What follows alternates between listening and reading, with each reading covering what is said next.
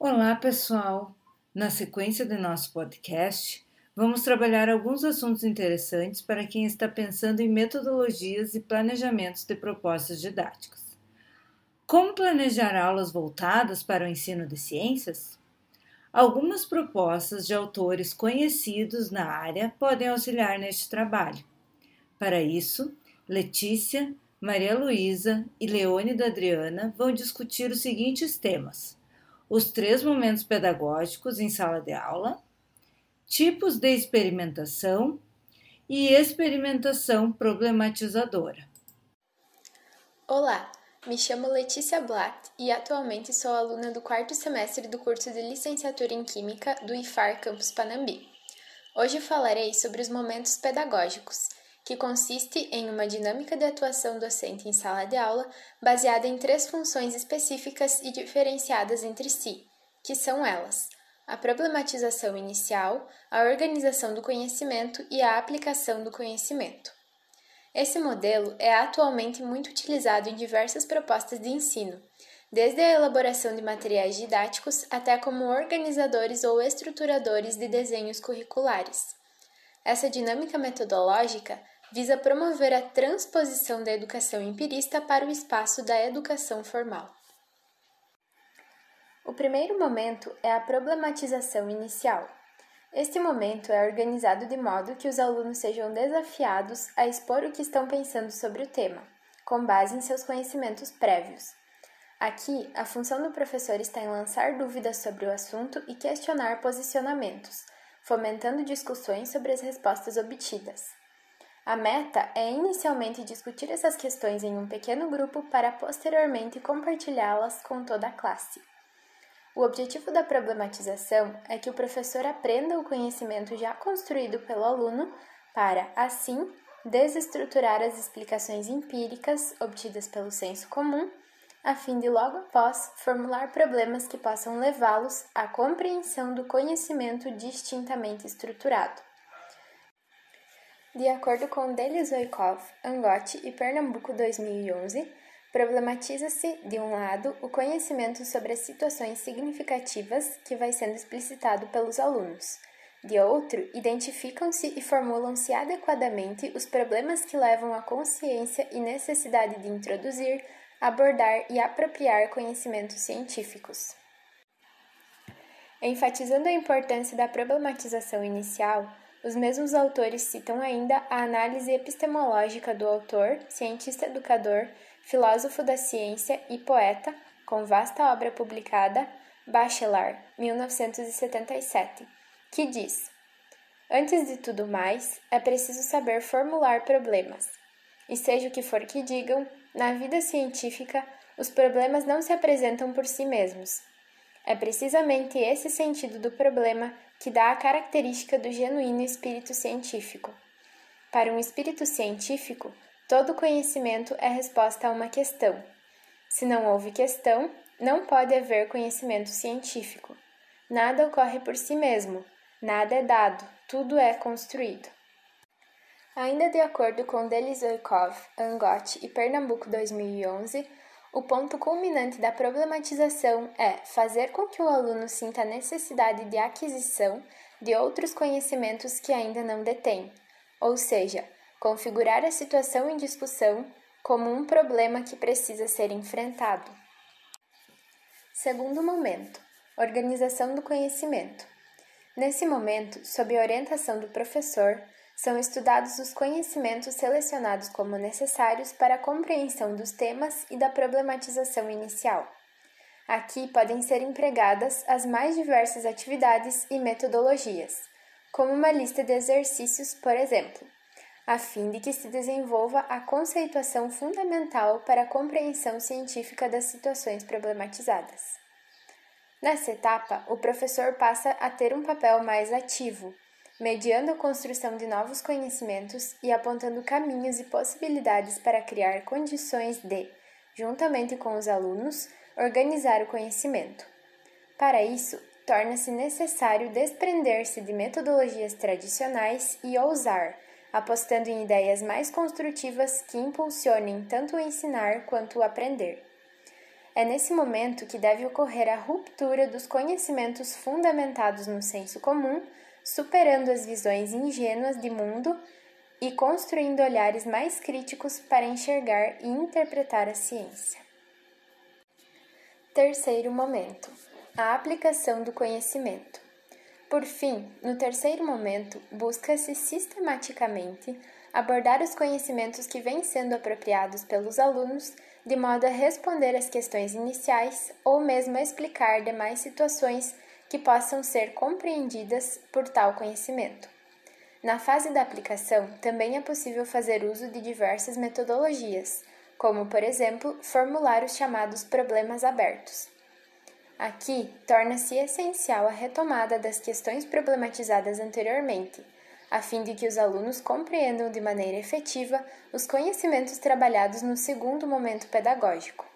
Contudo, vale destacar que o principal objetivo desta etapa é não apenas encontrar uma solução para os problemas, mas sim formar os alunos para que articulem a conceituação científica com situações reais, através do suporte teórico fornecido pela ciência. Podemos concluir, portanto, que esse modelo é considerado por diversos autores como altamente efetivo. Contudo, seria possível apontar algumas dificuldades na implantação desse método pelos professores.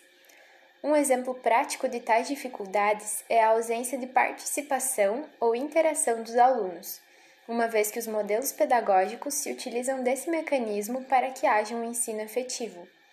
Dessa forma, torna-se um desafio para o docente instigar a curiosidade dos alunos e incentivar a sua participação, a fim de potencializar o aprendizado. Olá, meu nome é Maria Luísa, sou aluna do curso de licenciatura em Química e estou gravando esse podcast sobre o tema tipos de experimentação e suas aplicações, bem como sua importância no ensino de ciências. Bom, mas qual é a relação entre a experimentação e a didática? Essa relação é ampla, visto que a didática ela é conceituada como arte de ensinar, arte de produzir conhecimento. E a experimentação ela tem como objetivo exatamente isso, possibilitando a transmissão do conhecimento e aprimorando o processo de ensino-aprendizagem. A experimentação ela é sim uma proposta metodológica e funciona de diversas maneiras, dependendo do tipo de experimentação que for utilizada, que varia de acordo com a proposta e objetivo do educador. Serve para o desenvolvimento das aulas, visando algum objetivo que o educador tenha, sendo ele para despertar a criticidade dos alunos, salientar conceitos vistos previamente, instigar a curiosidade ou apenas chamar atenção, para que posteriormente a aprendizagem de determinado conteúdo seja o foco estabelecido. Nos tipos de experimentação, podem existir variações, pois existem tipos de experimentação que têm objetivos diferentes. A experimentação show, por exemplo, se caracteriza por chamar a atenção do aluno, não objetivando em primeiro momento a aprendizagem em si. No entanto, é necessário que o professor saiba o momento ideal de intervir e chamar a atenção dos alunos sobre os acontecimentos ocorridos. Um exemplo de experimentação show é o evento Portas Abertas, que acontece no Instituto Federal Farroupilha, onde cada curso, com as suas respectivas ferramentas, atrai os alunos dos nonos anos com experimentações bonitas, para que assim estes se inscrevam para o processo seletivo dos seus respectivos cursos. Na química era muito utilizada a tromba de elefante e a queima do dinheiro. A experimentação ilustrativa é comumente utilizada para rever contextos já vistos. Para que esse tipo de experimentação seja realmente significativa em relação ao aprendizado, é necessário que haja conceitos previamente vistos. Para Foster, 2010, é necessário integrar a teoria com a prática, tornando produtivo esse processo de construção. Sobre a experimentação investigativa, Hofstein e Luneta dizem que a prática organiza experimentos para coletar dados, fazer interpretações e análises e observar e compilar resultados. Para esse tipo de abordagem, é necessária a construção de um conceito com base nos resultados obtidos, instigando a curiosidade dos alunos referente a essa prática. Por último, a experimentação problematizadora, que se baseia na pedagogia problematizadora de Paulo Freire. Na pedagogia problematizadora, o professor deve suscitar nos estudantes o espírito crítico, a curiosidade, a não aceitação do conhecimento simplesmente transferido. Ilmo escreveu: o papel do professor não é fornecer explicações prontas, mas problematizar com os alunos suas observações, ou seja, a leitura do experimento, fazendo-os reconhecer a necessidade de outros conhecimentos para interpretar os resultados experimentais. No ensino de ciências, a experimentação é de extrema importância, visto que a teoria é ligada intrinsecamente com a prática e esta nem sempre pode ser desenvolvida com os alunos, por vezes por falta de tempo para planejamento do professor, que muitas vezes é o responsável pela montagem da sala para experimentação, limpeza pós-aula e confecção dos materiais necessários pois infelizmente a maioria das escolas públicas não possuem profissionais para o auxílio dessas atividades que envolvem o ensino de ciências. Também há a dificuldade de espaço para essas atividades e equipamentos adequados para esse ensino prático. A possibilidade é que, de maneira simples, através de materiais caseiros, podemos possibilitar essa vivência, mesmo que de maneira inicial, como por exemplo a extração caseira de um componente vegetal que indica a coloração de pH de soluções que temos em casa. Esse tipo de experimento deve ser concretizado pelo próprio aluno, ficando o professor apenas como mediador, permitindo que os alunos tenham liberdade na proposição de suas hipóteses. Todas as informações trazidas nesse podcast foram inspiradas no trabalho de conclusão de curso pela escritora Malis Padtarra, com o título Experimentação como Ferramenta Pedagógica para o Ensino de Ciências, escrito pela Universidade Federal do Pampa, campus de Uruguaiana. O aluna Leônida Adriana Nunes, eh, de licenciatura em Química, turma 10. Experimentação problematizadora. A experimentação problematizadora tem sido enfatizada pelo seu grande potencial pedagógico, auxiliando no processo de construção de saberes por intermédio de questionamentos, com o intuito de superar o ensino fragmentado. Segundo Carrascosa e Coles, a atividade experimental constitui um dos aspectos chaves do processo ensino-aprendizagem. A experimentação problematizadora segue em três etapas. Primeira etapa: observações e registros. Neste momento, o professor encaminha a atividade de forma teórica, procurando usar situações reais que os alunos conhecem e vivenciam no seu dia a dia. E o aluno deve observar, discutir, refletir, levantar hipóteses sobre a atividade. O papel do professor não é fornecer informações prontas, mas problematizar com os alunos suas informações.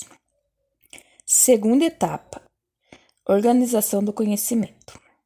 Neste momento, o aluno deve organizar o que eles observaram e discutiram, sistematizar o objeto de estudo, fazendo registro do experimento e discutindo com o grupo os conceitos científicos envolvidos no fenômeno.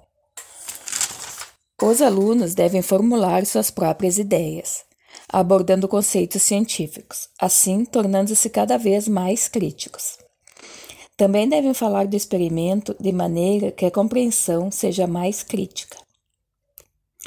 Terceira etapa e último momento: aplicação do conhecimento.